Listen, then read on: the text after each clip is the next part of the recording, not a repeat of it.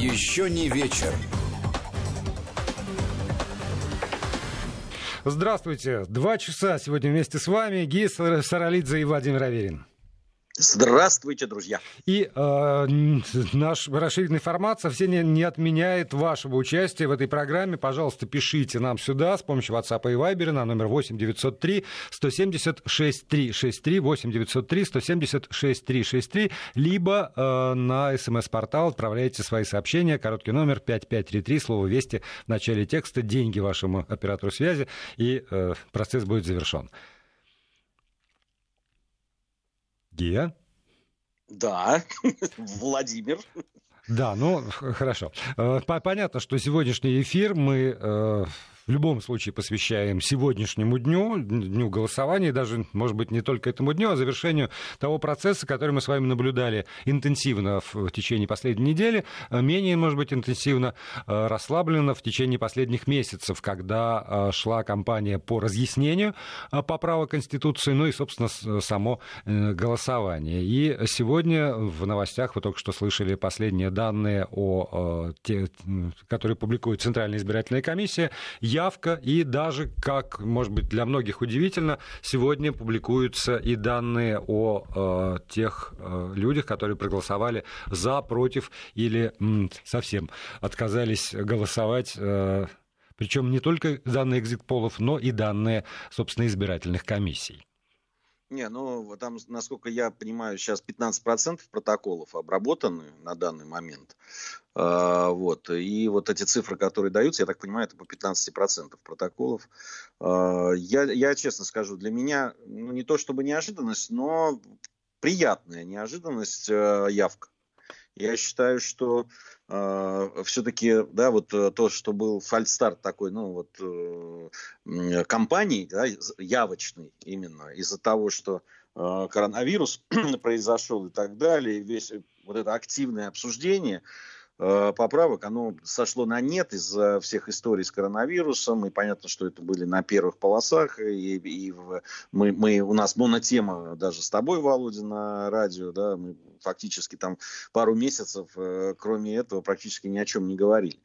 А вот, и, э, ну, в итоге вот явка действительно это один из главных вопросов. Как раз про это мы поговорили сегодня с председателем правления Фонда развития гражданского общества Константином Костиным. Здравствуйте, Константин Николаевич. Добрый вечер. Э, завершилась практически неделя этого голосования. Мне бы хотелось знать, э, как вы оцениваете вообще весь, весь ход э, этого голосования с точки зрения политической и с точки зрения правовой? Ну, с точки зрения правовой, это соответствие закону о проведении голосования, на мой взгляд, оно все, что происходило, происходило абсолютно в соответствии с нормами, которые заложены в этом документе. А поэтому каких-то серьезных нарушений, которые могли бы там исказить волеизъявление, наблюдатели не заметили. Причем я анализировал данные самых разных наблюдателей, и волонтеров, и представить тех наблюдателей, которые были от общественной палаты, и данные а, ассоциации «Голос», там других э, оппозиционных, условно говоря, так, организаций. Да, нигде, в общем-то, каких-то серьезных замечаний, да, а, которые бы... Было очень много сигналов, да, вот сигналов было очень много, но при проверке показывали, что в общем, мы имеем дело либо с какими-то нестыковками, либо с несуразностями, либо с э, ложными сигналами. Да, такого, такого тоже, к сожалению, было много. Да, то есть никак, никаких э, масштабных нарушений, которые могли бы каким-то образом исказить э, волеизъявление, не происходило. Да, ну и, собственно, сами наблюдатели это признают. Поэтому, мне кажется, можно поздравить организаторов выборов, да, и избирательные комиссии, на которые была очень большая нагрузка. Впервые в стране голосование длилось неделю. И, соответственно, внутриполитический блок, да, и Кремля, и каждого субъекта Российской Федерации, в общем-то, этот э, семидневный марафон завершается – да, и, в общем-то, а, во многом благодаря тому, что голосование шло 7 дней, голосование было удобным для граждан, да, то есть можно было высказать свое мнение абсолютно комфортно, да, мы, имеем, мы будем иметь э, очень э, неплохие цифры по явке. Да, то есть, э, если вначале там пессимисты говорили, там, будет ли 50%, не будет ли 50%, или там, дойдем ли мы до показателей 93 -го года или не дойдем, тогда явка была на уровне 54%, то на сегодняшний день я думаю, что она будет, э, она превысит 60%. А почему это так важно? Ну, потому что, когда мы говорим о легитимности, да, в первую очередь легитимность – это признание обществом результатов.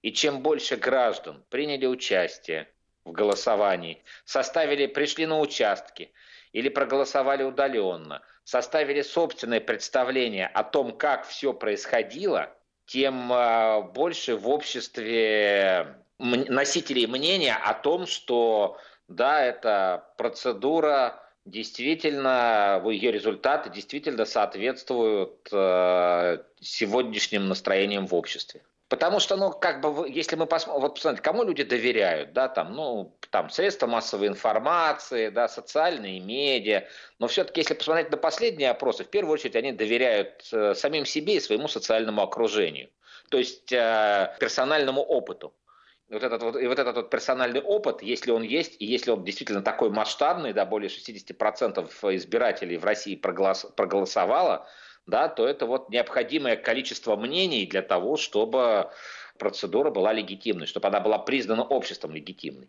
И тогда вот политические итоги, я даже сейчас не, не про содержание самих поправок, которые, судя по тем данным, которые уже поступают из Центра избиркома, активно поддерживаются населением, а политические итоги вот э, самой этой кампании по голосованию и тому, что э, ей предшествовало по информированию населения. Как это проходило? Есть ли, с вашей точки зрения, политолога и политтехнолога какие-то очевидные плюсы и минусы, которые можно использовать в дальнейшем или от которых необходимо отказаться в дальнейшем?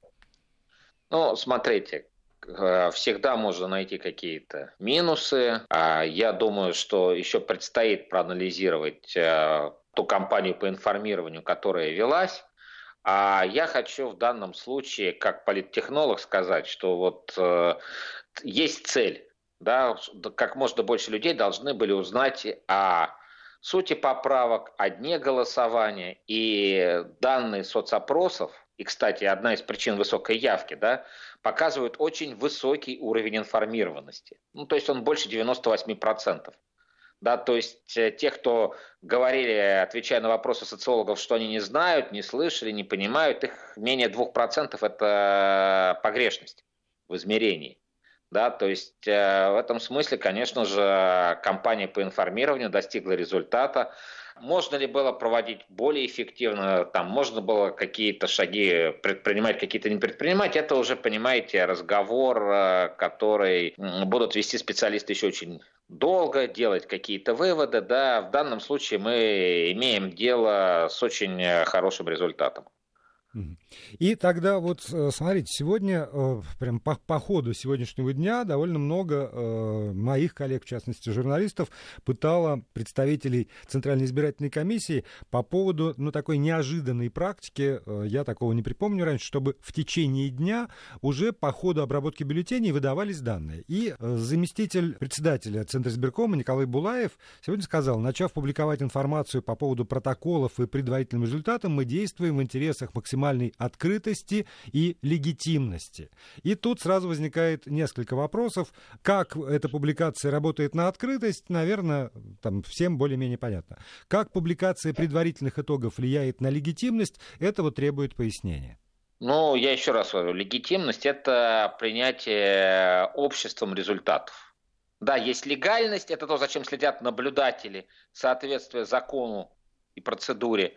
А есть легитимность – это отношение общества.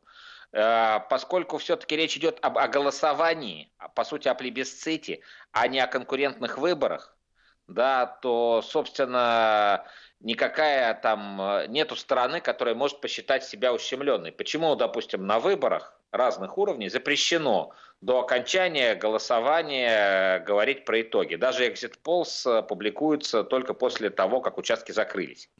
Потому что считается, что публикуя а данные предварительные не по явке, которые публикуются всегда, а именно о том, какие проценты получает тот или иной кандидат, оказывается давление на избирателей. Потому что один из стереотипов поведения электорального там такой довольно большой группы, которая называется ситуативные избиратели, да, он зави... Э, это, эта модель называется присоединение к победителю, присоединение к сильнейшим. И, соответственно, если сказать, что там кандидат X уже, в общем, вырвался вперед, то как раз вот эта группа ситуативная да, будет склонна проголосовать именно за этого кандидата. В данном случае конкуренции нет. В данном случае основная задача, а, чтобы как можно больше людей пришло и проголосовало. Никакой проблемы в том, что заранее будет известно, сколько людей проголосовало, а какие э, там на, на текущий момент есть результаты. Да, никакой проблемы здесь нет. Нет ущемленной конкурирующей стороны.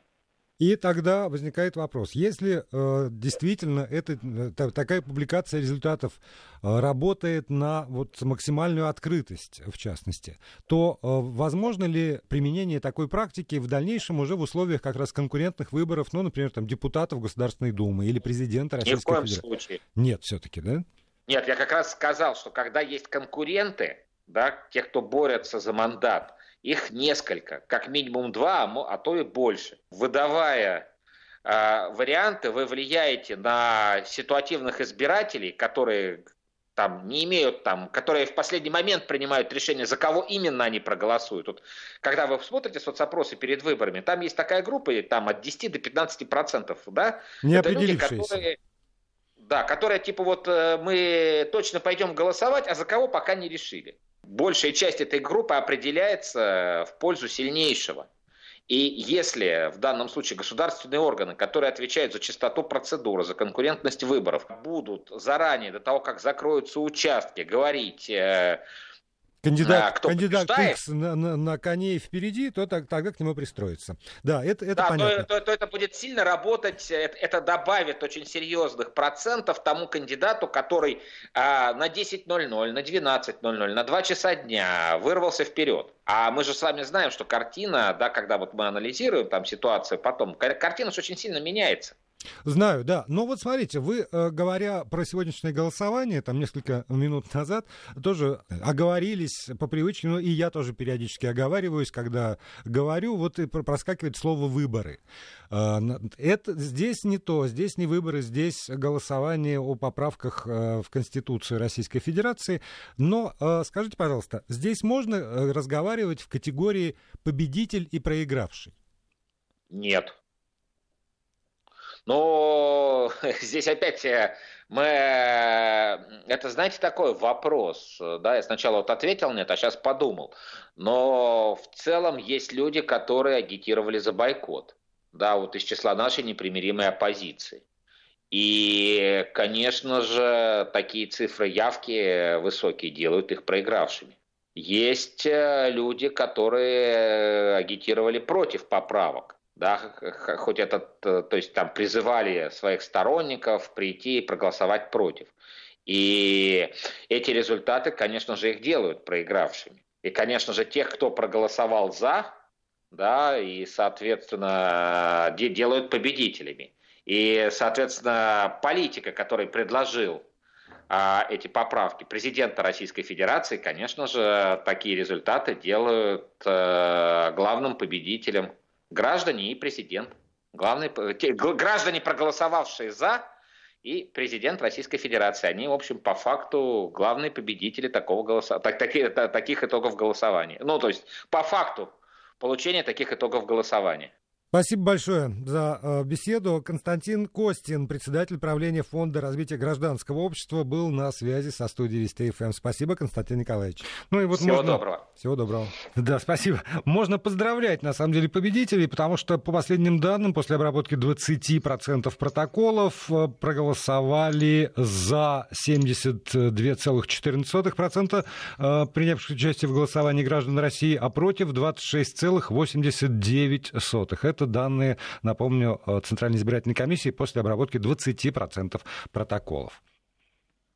Ну, действительно, убедительные цифры. И по поводу э, явки, вот, которой я говорил до разговора с, с господином Костиным, это, это, конечно, очень серьезные цифры. Э, по явке очень серьезные. Я, честно говоря, таких не ожидал, правда. Вот. Если там э, уровень поддержки поправок я думал, что около 70%, то явка для меня это, вот, в общем, откровение, честно говоря. Ну, явка в разных регионах нашей страны, в разных э, территориальных избирательных комиссиях и даже в разных участ... участко... участках вот этих участковых избирательных комиссиях очень разнится.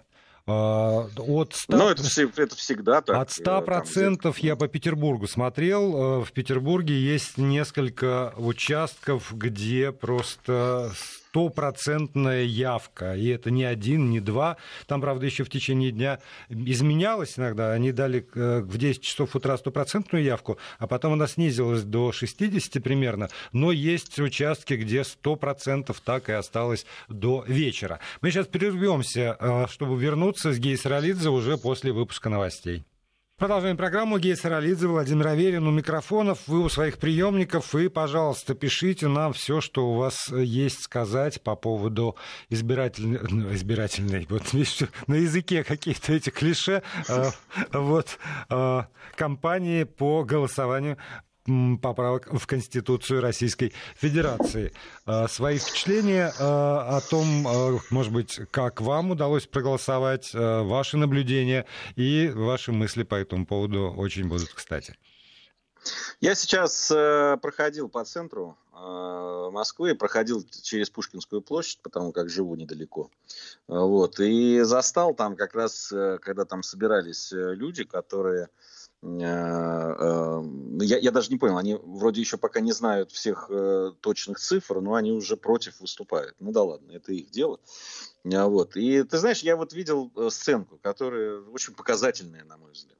Значит, понятно, что людей там было достаточно мало, когда я шел. В основном две трети из собравшихся это были ну, не знаю, журналисты, блогеры, там, ну, люди вот с какой-то техникой, с Э, там, с, либо с камерами, фотоаппаратами, либо вот с мобильными телефонами на специальных таких установках, значит, и так далее.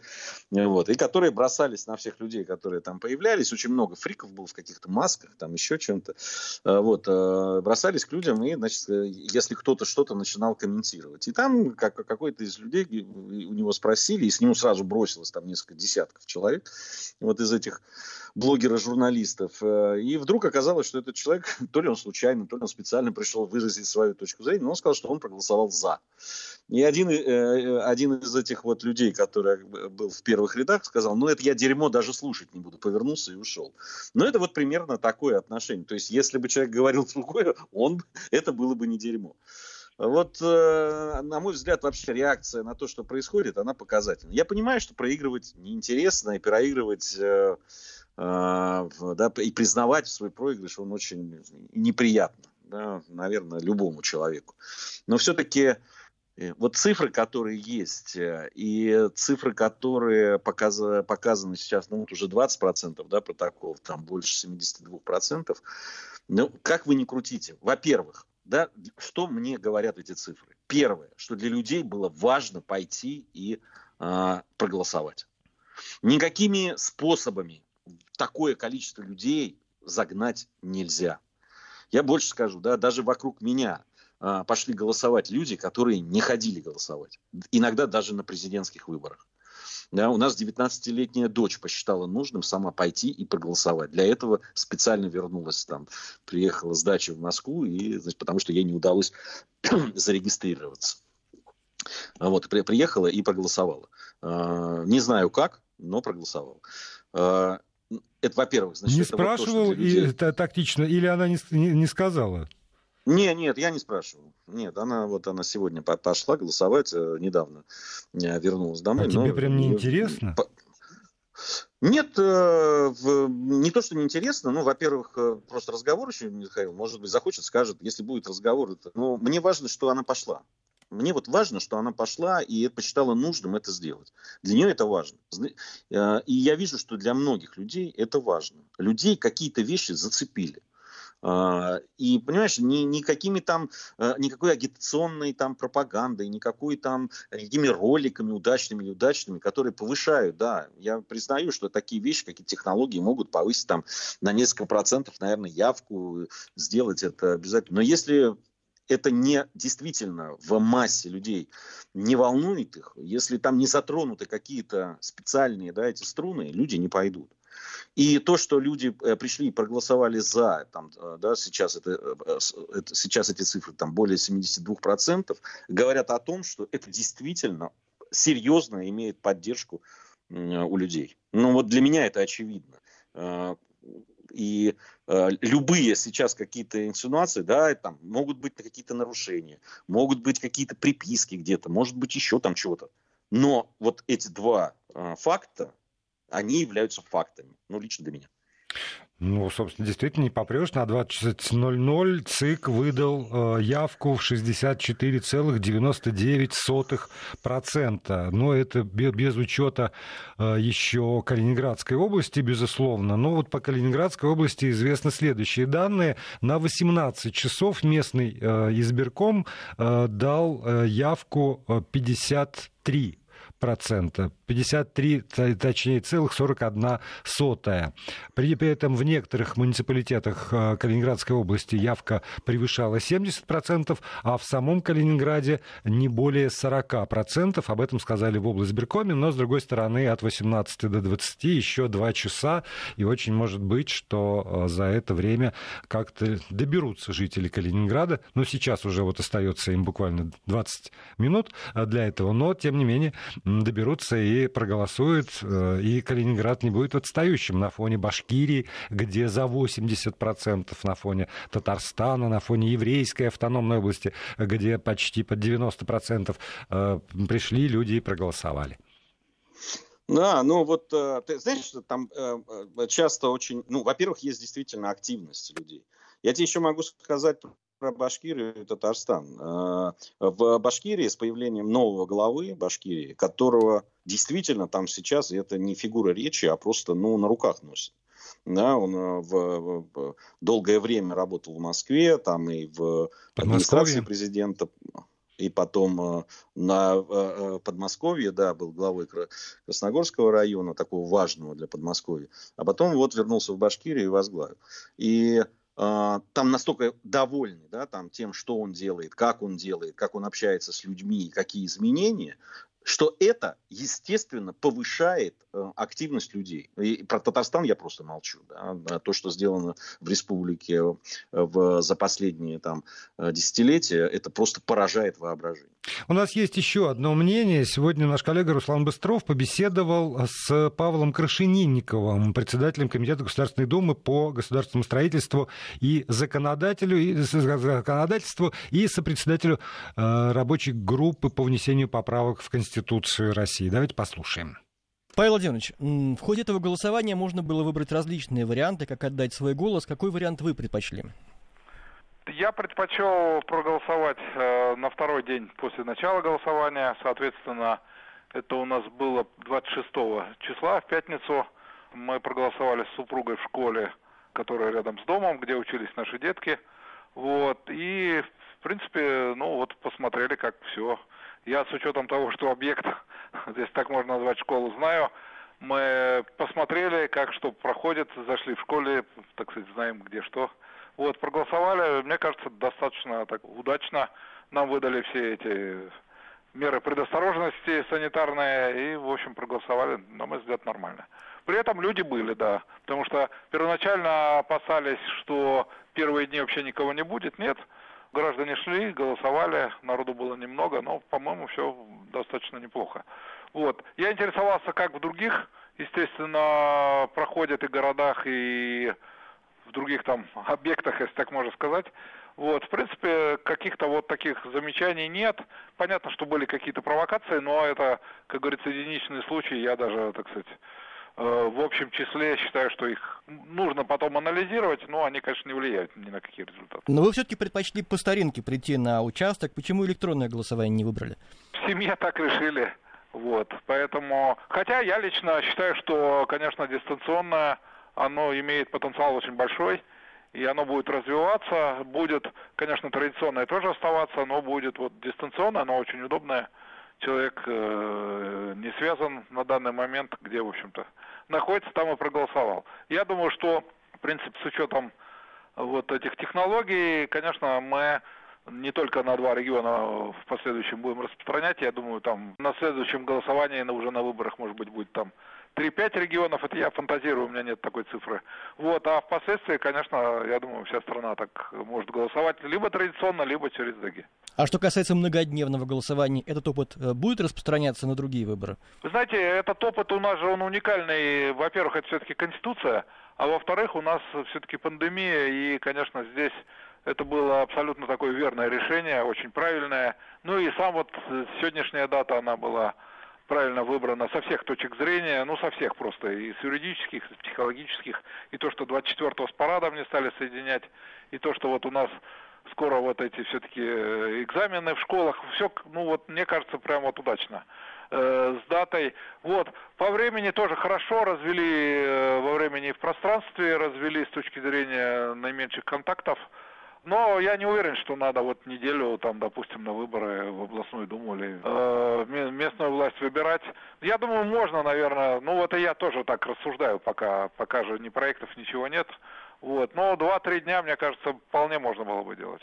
Можно даже, мне кажется, сделать воскресенье и субботу, и понедельник. Но это я тоже рассуждаю пока.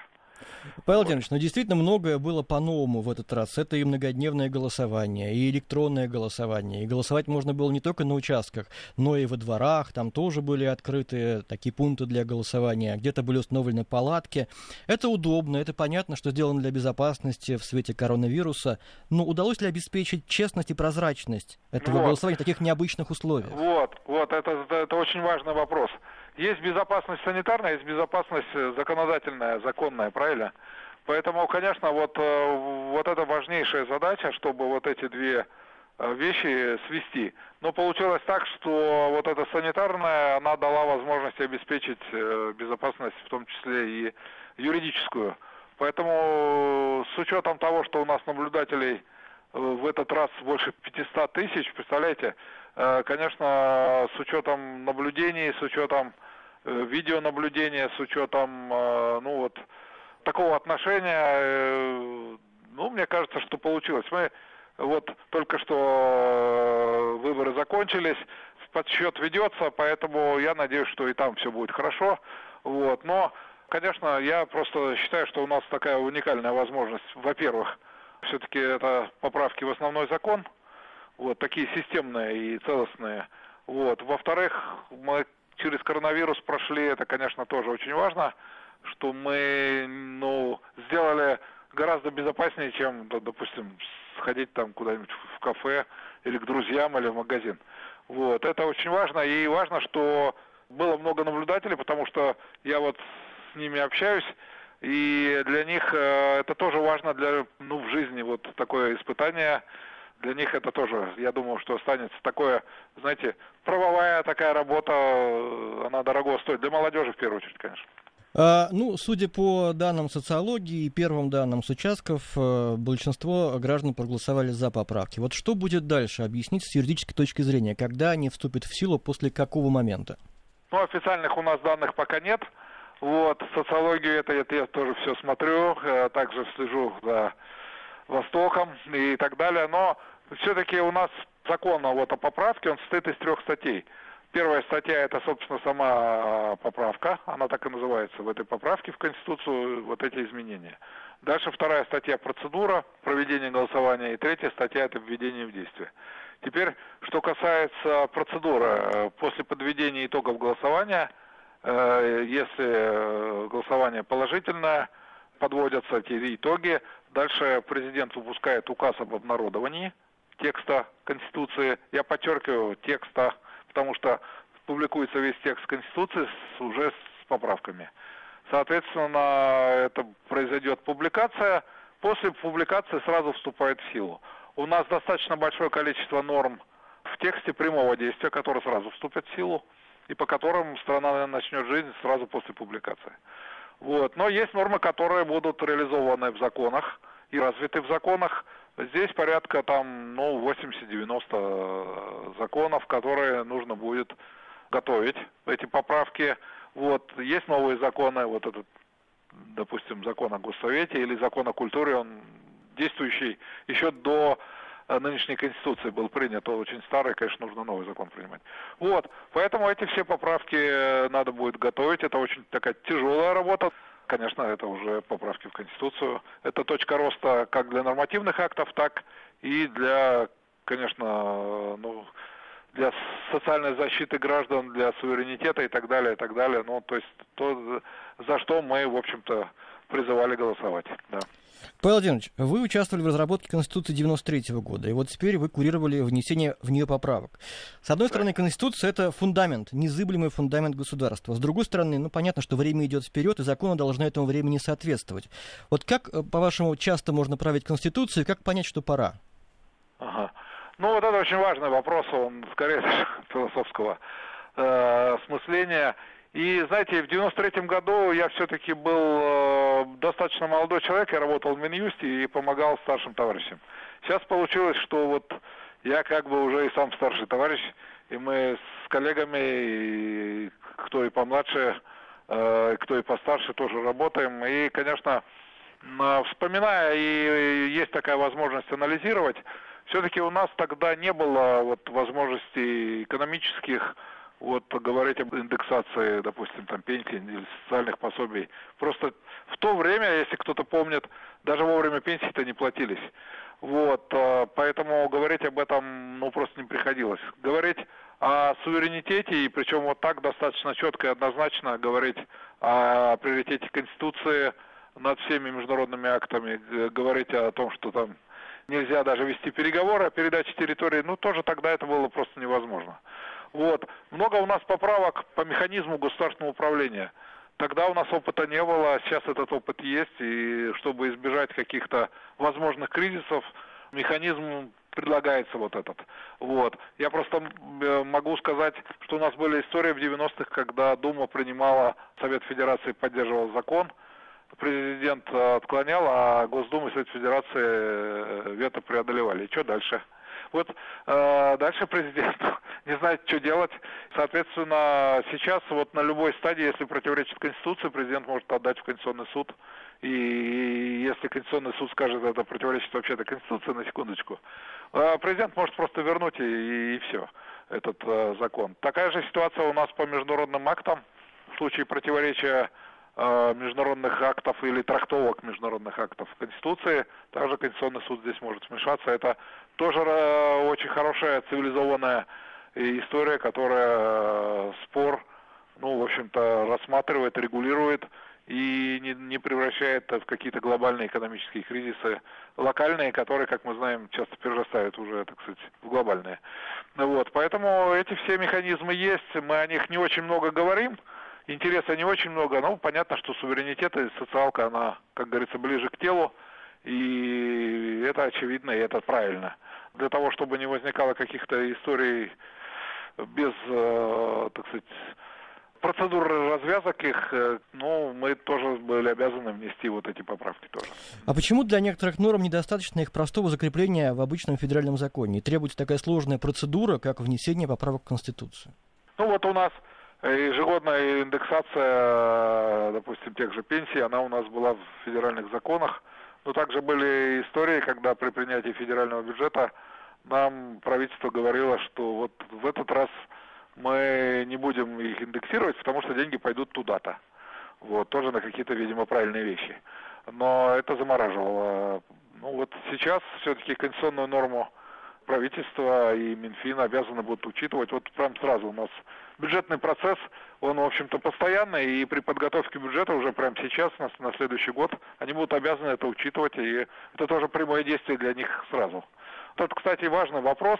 Во-первых, он вызрел и перерос федеральный закон. Во-вторых, чтобы ни у кого не было какого-то соблазна обойти другим федеральным законом. мы вот эту, эти нормы делаем, ну, такие железобетонные, да. А, ну, был создан, кстати, специальный колл-центр, куда граждане могли звонить и спрашивать о поправках в Конституцию, все вопросы задавать интересующие. Я знаю, что вы тоже в курсе работы этого колл-центра, ну, общались напрямую с гражданами. Какие поправки их больше всего интересуют, о чем больше всего спрашивали? Очень много спрашивают э, вот этот блок социальный. Э, особенно по индексации, я думаю, на первом месте. Конечно, вот особенно когда Машков предложил по поводу того, что даже вести переговоров нельзя.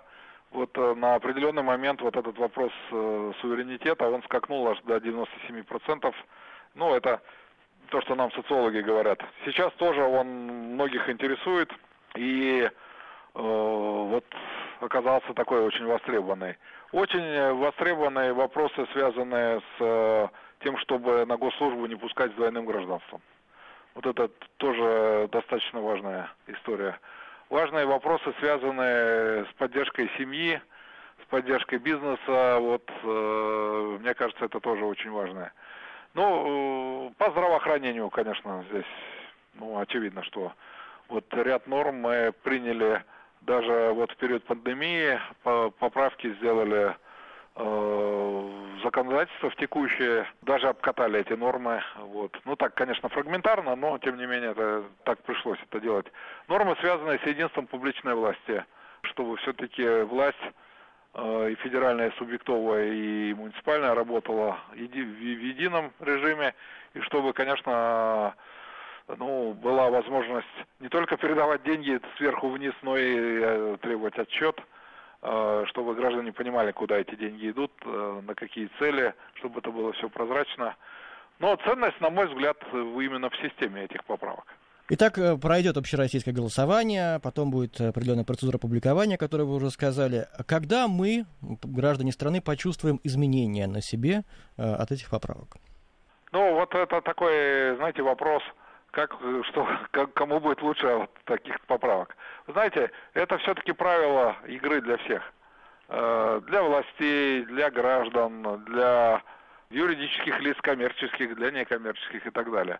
Поэтому, конечно, ну, есть те, кто нуждается вот, э, в пенсиях, э, в социальных выплатах, конечно, они это сразу заработают, они почувствуют. Э, то, что НКО такой импульс – будет придан, мне кажется, тоже это все почувствуют. Но я думаю, что, э, знаете, это совершенствуется механизм и дается возможность для нашего развития.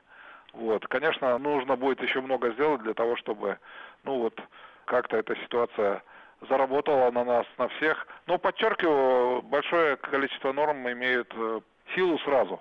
Поэтому я думаю, что ну, мы должны это почувствовать сразу, во всяком случае, должны это понимать. Вот. Если кто-то считает, что ну сразу там что-то у нас будет наполняться, ну, наверное, мы же понимаем, что это все-таки нечто другое, это основной закон, и, конечно, меняются правила. Для нас это точка роста. Э, Руслан Быстров, наш коллега, беседовал с сопредседателем рабочей группы по внесению поправок в Конституцию России, депутатом, председателем Комитета Госдумы по госстроительству и законодательству Павлом Крашенинниковым. Мы пришла вот только что буквально молния, которая касается результатов электронного голосования по Конституции. В Москве за поправки проголосовало 62,33%, против э, в электронном виде 37,67%, в Нижегородской Нижегородской области за 59,69, а против 40% 31 сотая. Такие данные приводит э, избирком. Э, расшифрованы вот после э, окончания срока голосования, там по, по часам, результаты этих электронных, э, новых для людей возможностей проголосовать. И есть еще и э, новые результаты, которые тоже публикует э, ЦИК. Э, за поправки в Конституцию проголосовали 73,2% россиян против 25,84%. Это данные после обработки четверти всех протоколов. Центральная избирательная комиссия работает стремительно. Уже к этой минуте, сейчас 56, 57 практически минут, обработано 25% протоколов. И вот еще еще, напомню, 73 с лишним процента за, 26 почти, но 25,84 против. Новости. Еще не вечер.